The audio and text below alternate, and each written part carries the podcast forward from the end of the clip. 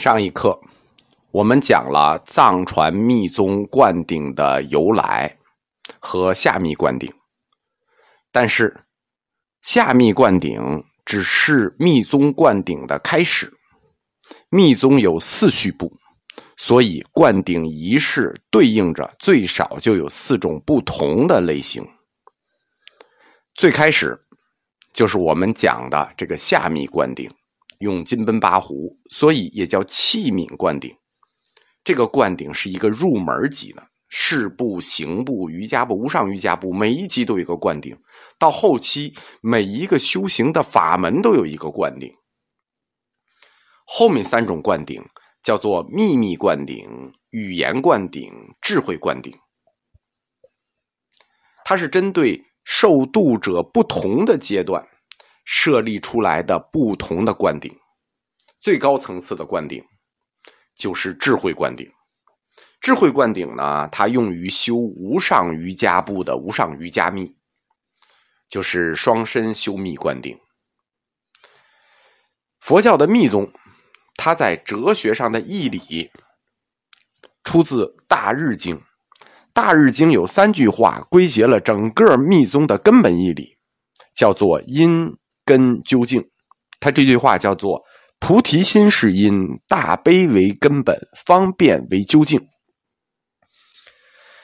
菩提心是因，这个因字；大悲为根本，这个根字；方便为究竟，这个究竟。这三点就构成了密教的理论核心。这是三个理论核心：因根究竟。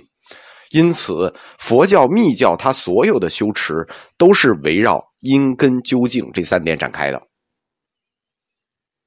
灌顶只是一个入门，具体的还要修持，不是说灌完顶就完了。灌完顶就是那个门槛，门槛你过去，对吧？第一步下密灌顶，好，你进入事部，紧接着秘密灌顶，紧接着语言灌顶，紧接着最后智慧灌顶，到第四步了。但每一步中间还是有灌顶的，围绕密教的核心理论就三个点：因根究竟。密教就产生了四组不同的修持方法，或者叫四组并举的修持方法。六大为体，三密为用，四慢为相，五佛五智。啊，这个我可以再说一遍啊，就是密教围绕着它的理论核心因根究竟展开，有四组并举的修持方式。第一组叫做六大为体。第二组叫三密为用，第三组叫四慢为相，第四组叫五佛五智。那灌完顶，你就要围绕这四组修持方式并行展开。我们简单的说一下这个密教的这四组并行的修持方式吧。第一个叫六大为体，六大为体它是一个理论上的先觉认识，什么？就是说我先要有一个佛教的理论的世界观。认识到整个宇宙万物是由六大组成的：地水火风空实。地水火风我们都知道，然后加上空，加上实，这这六大呢，所化是宇宙万物都有这六大所化。而这六大本身是什么呢？它的它的本质是什么呢？它的本质是大日如来佛的法身。换句话说，大日如来佛的法身就是六大地水火风空实，那由这六大就构成了宇宙万物的本体，我们称之为叫六大为体。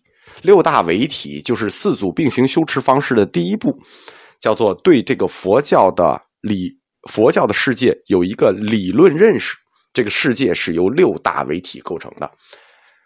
然后第二步呢？第二步是一个实践过程，叫三密为用。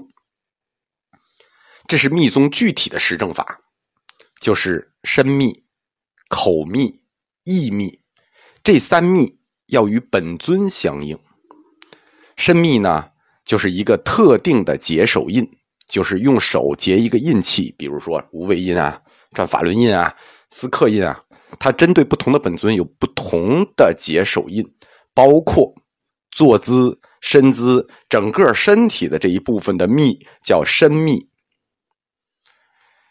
口密口密是什么？口密就是真言咒语。这个真言咒语历史上发展过很多期，它最早我们称真言咒语叫陀罗尼，第二期我们叫持名。什么持名？明王大威德明王，那个明王就是持明王。第三期是真言咒语，真言门。口密就是要口诵本尊的真言咒语，就是你修行哪个本尊，你就要念这个本尊的真言咒语。最后意密呢？意思想对吧？意密就是要在心中观想这个本尊。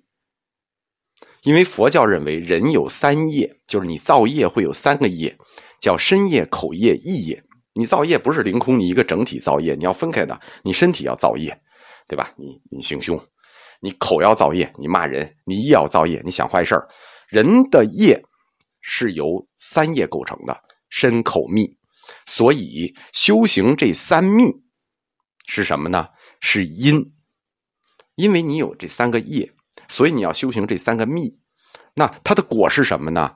就是要清净你这三个业，你这三个业都是业障，你要清净掉。修三密是因，净三业是果，这就是要三密为用的一个理由。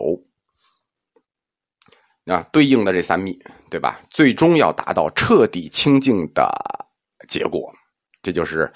它的具体宗教实践，先是六大为体，有一个精神上的认知；紧接着三密为用，有一个具体行为上的方法。下一步叫四慢为相。什么叫四慢为相呢？慢就是曼陀罗坛城。我们说有父序部、母序部，母序就是坛城。曼陀罗坛城有四种，所以叫四曼为相。第一种最大叫大曼陀罗。中金中间是本尊，第二个曼陀罗叫三昧耶曼陀罗，中间是本尊的法器，也代表本尊。第三类曼陀罗叫法曼陀罗，中间是本尊的种子字，也代表本尊。第四种曼陀罗叫结摩曼陀罗，代表本尊的成就。所有的曼陀罗就这四种：大曼陀罗、三昧耶曼陀罗、法曼陀罗和结摩曼陀罗。所以。这四种都是你观想的对象，观想这四种曼陀罗，观想这四种曼陀罗的同时干什么呢？口密呀，身密呀，意密呀。你观想这四种曼陀罗是不是就是意密？这个时候你结手印是不是就是身密？这个时候你同时就要念诵咒语真言，是不是口密？就是三密为用，要以四曼为相展开。就是说，三密为用和四慢为相这两个在密宗修行中是不可脱离的，是以四慢为相为对象展开的三密为用。修行者就在对四个曼陀罗的观想中修行三密。修行者和本尊，对吧？你要观想本尊，谈成本尊。修行者和本尊，他们就在世界中形成了沟通。我们说，就形成了那条秘密道路的连接，就是寄身成佛那条秘密道路的连接。你就在这种状态里和本尊进行直接沟通了。密宗修行的最后一步，我们说六大为体，精神上的三密为用，实践上的四慢为相和三密为用是实践上的一对儿，不可分离的一对儿。那么最后一个就叫五佛五智，五佛五智就是你寄身成佛的最后一步，你达到这步你就成佛了。因为密宗它不光要靠修三密、净三业、观想曼陀罗、口诵真言咒语，最后寄身成佛。你你通过他们这个三密为用和四慢为相，是为了要达到一个结果。这个结果就是要拥有佛的智慧，对吧？你成佛前提是你要拥有佛的智慧，你拥有了佛的智慧，你当然就成佛了。所以你要拥有五个佛的智慧，就是通过五种禅那获得五种佛的智慧，所以叫五佛五智，就是通过五五五种禅定获得五种智慧。这五种智慧我们在前面的课里讲过。就是大日如来，它代表的叫法界体性智；阿处佛代表的叫大圆净智；宝生佛代表的是平等性质；阿弥陀佛代表的是妙观察智，不空成就佛代表的是成所作智。那这五种智的获得，就是说我们有了认识，有了具体实践的方法，最后获得这五种智，这不是你自己能获得的。就这一步，仍然必须有上师进行灌顶和亲自传授，懂了吧？你入门这个灌顶。甭管是下密灌顶、秘密灌顶、智慧灌顶，它都是入门的灌顶。但是在最后成佛的这一刻，最后的这一步五佛五智上，仍然需要上师对你进行最终的灌顶和亲自传授。这就是藏传佛教四皈依中皈依上师的重要性。换句话说，你每一步离不开他。你入门这一步是上师为你灌顶的，你最后成佛的这五佛五智的这一步是上师为你灌顶的。修炼的路上，这个上师他要全程跟随你，这就是为什么藏传佛教它特别重视上师的理由。我们汉传佛教就没有这个，因为我们汉传佛教得的是精神，藏传佛教得的是义理。我们说这个净土宗得的是情怀，对吧？不同的宗派得了佛陀不同的东西，藏传佛教它得的就是这个义理。因此，就是我们通过了整个密宗修行的。理论先灌顶，紧接着六大为体，三密为用，四慢为相，最终达到成佛五佛五智。我们看这个整体过程，我们就知道了。上师全程跟随，但是这里也得出一个结论，就是不可能是什么人都能做上师。现在的问题就是上师太多了，跟随这个全程，这个上师一定是个大成就者。换句话说，他自己至少已经通过了全部的试炼，否则他就没有这个能力带你通过这个修炼，对吧？这个修炼不容易啊，他自己应该已经全通过了。他要没通过，他凭什么领你？在密宗的修行里，有没有更快的路呢？也有，在密教体系里呢，女性是智慧的化身。如果你想快速获得智慧，还有一条路就是通过女性加持，在无上瑜伽密中有密灌顶。密灌顶这条路呢，实际是密宗根本义理里衍生出来的。因为杀盗淫妄语，这是佛教的根本戒律。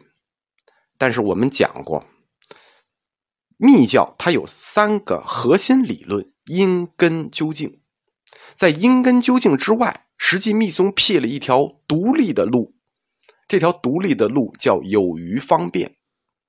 啊，这个有余方便一般是是这条路是不辟的，但是在特殊情况下，密宗允许有余方便。什么叫有余方便？就是可以不受约束的方便。但是这个不受约束的方便。不是你想修就能修的。根据格鲁派的密宗经典《密宗菩提道次第》认定，有余方便只有上上根器的人才能修，就是无。首先你得修到无上瑜伽部啊，这已经是上上根器了。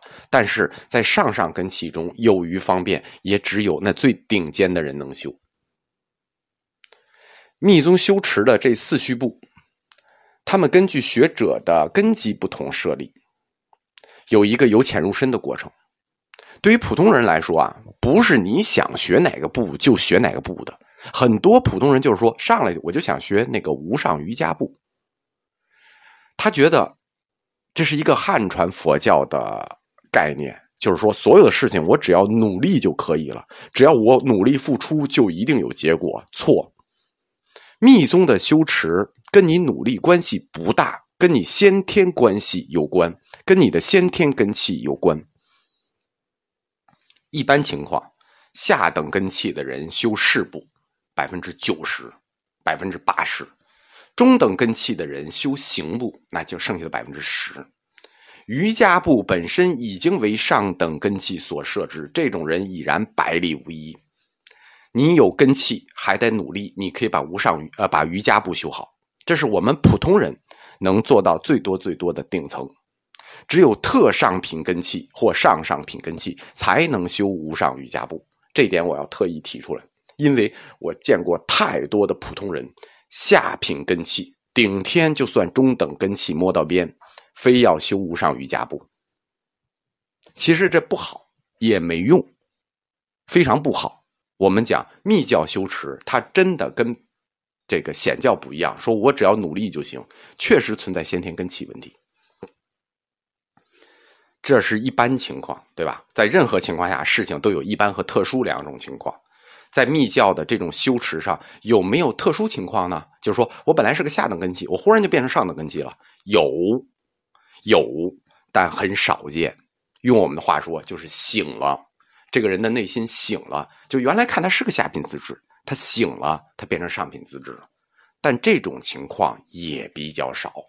这就是我们把藏传密教的理论讲完之后，给大家提个醒：